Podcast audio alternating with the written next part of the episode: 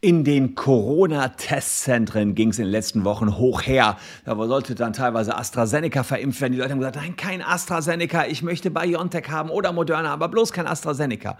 Das ist alles Pillepalle gegen das, was da gerade in Niedersachsen passiert ist. Da ist nämlich eine Krankenschwester hergegangen und hat statt AstraZeneca, BioNTech oder Moderna Kochsalz verimpft. Das heißt, sie hat in diese Impfspritzen Kochsalz reingefüllt und euch die dann in den Arm gerammt. Warum sie das getan hat, was das für Konsequenzen für die Krankenschwester hat und wo das noch passiert ist, dass Menschen einfach nur mit Wasser geimpft worden sind, das zeige ich euch in diesem Video.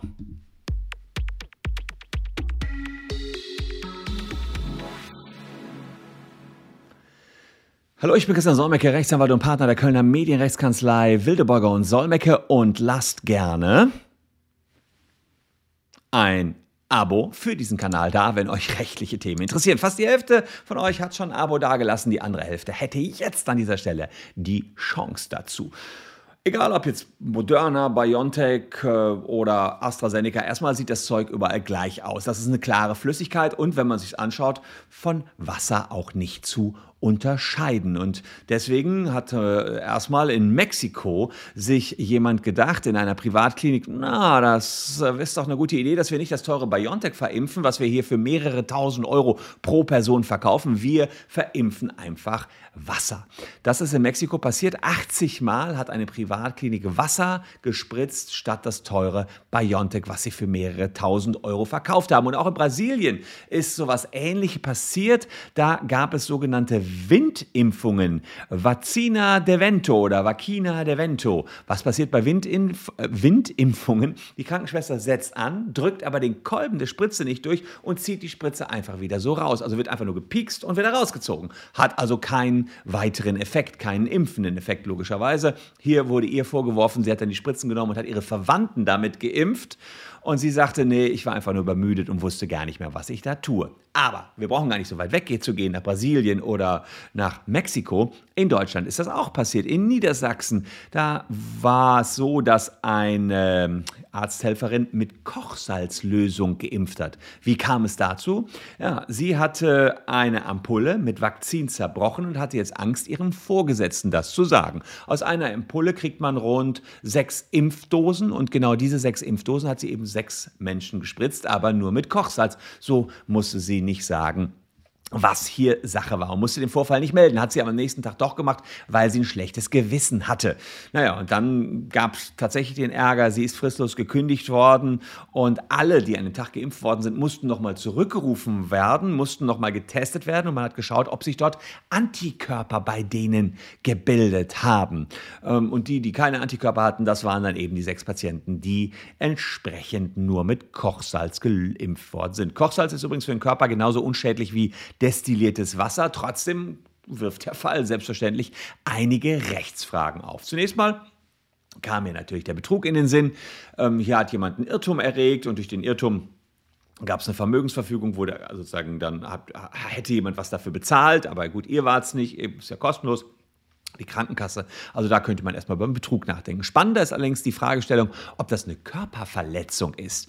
Naja, wenn euch jemand einen Pieks gibt, ist das natürlich eine Körperverletzung. Aber ihr willigt ja ein. Die Arzthelferin hat gefragt, hier, willst du einen Pieks haben? Und ihr habt gesagt, ja klar, pieks mich. Ich will ja hier BioNTech, Moderna, AstraZeneca, Johnson Johnson, was weiß ich. Ich will eine Impfung haben. Und deswegen ist da erstmal die Einwilligung. Aber das Motiv für die Einwilligung war ja für euch, dass man nachher äh, den Impfstoff bekommt. Ihr habt aber nur Kochsalz bekommen, jedenfalls bei der Dame in Niedersachsen. Da könnte man jetzt ja sagen, hm, vielleicht ist das keine wirksame Einwilligung mehr. Andererseits machen es Juristen so, wenn ihr euch nur über das Motiv irrt der Einwilligung, aber ihr schon wisst, worein ihr einwilligt, nämlich in die, den Peaks in den Arm, dann ist das zunächst einmal ein Irrtum, der die äh, Strafbarkeit entfallen lässt. Das heißt, es ist ein unbeachtlicher Motivirrtum. Ähm, was anderes wäre ein sogenannter rechtsgutbezogener Irrtum. Da geht es also darum, ihr wisst nicht, wie gefährlich etwas ist oder um den Umfang der Einwilligung. Also wenn es jetzt hier eine ungefährliche Spritze ist oder, oder ihr hättet nicht gewusst, dass das jetzt in den Arm geht, ja, oder, oder wohin das am Körper geht, das wäre ein rechtsgutbezogener Irrtum. Da, der wäre beachtlich gewesen. Hier war es allerdings so, Motivirrtum, sie weiß genau, ähm, ich bekomme jetzt hier eine Spritze auch in den Arm, sie weiß oder ihr wisst von der Körperverletzung, ihr stimmt genau in diese Körperverletzung zu.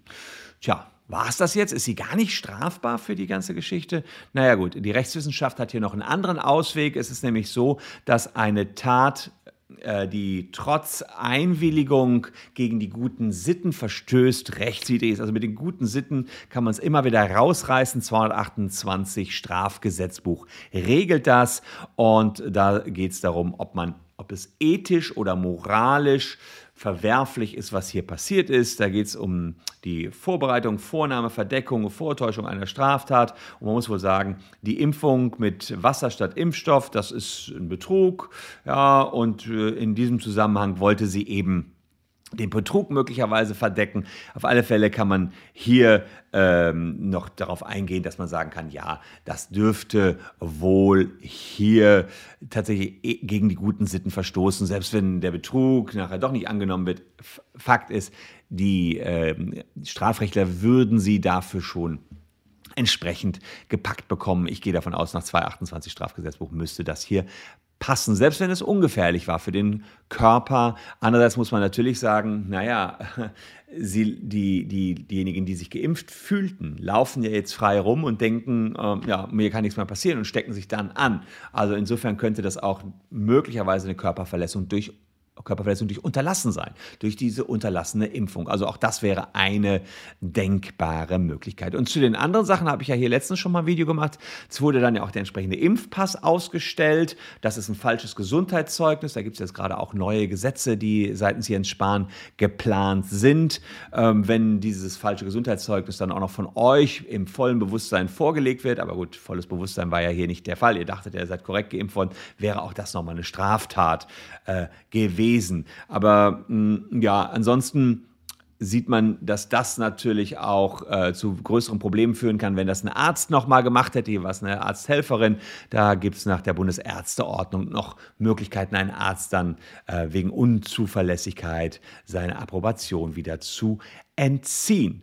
Naja, es ist zum Glück ganz, ganz selten, dass man mit Wasser geimpft wird, statt mit BioNTech und Co. Und insofern, ähm, ja, kann ich nur sagen, ich selbst habe meine erste Impfung, dauert noch ein bisschen was bis zur zweiten Impfung, habe damals AstraZeneca bekommen, war jetzt für mich völlig in Ordnung. Hat mir erstmal ein gutes Gefühl gegeben. Ich hoffe, dass nicht nur Wasser drin war, allerdings im Impfzentrum Köln sah mir das alles schon ganz ordentlich aus, wie das hier abgelaufen ist. Ja, kurioser Fall, Impfen mit Wasser statt mit echten Impfstoffen. Nicht nur in Mexiko, Brasilien, nein, auch bei uns in Deutschland, in Niedersachsen tatsächlich passiert. Wenn ihr mich belohnen wollt für die ganzen Recherchen, die wir hier immer so anstellen, dann lasst gerne ein Abo für diesen Kanal da. Dann seid ihr auch beim nächsten Mal wieder mit dabei, wenn hier ein neues Video auf Sendung geht. Und wer jetzt noch Lust hat, dem biete ich hier noch zwei Leckerbissen, die ihr vielleicht auch noch nicht gesehen habt. Würde mich freuen, wenn ihr noch ein bisschen dran bleibt. Wir sehen uns in alter Frische morgen schon wieder.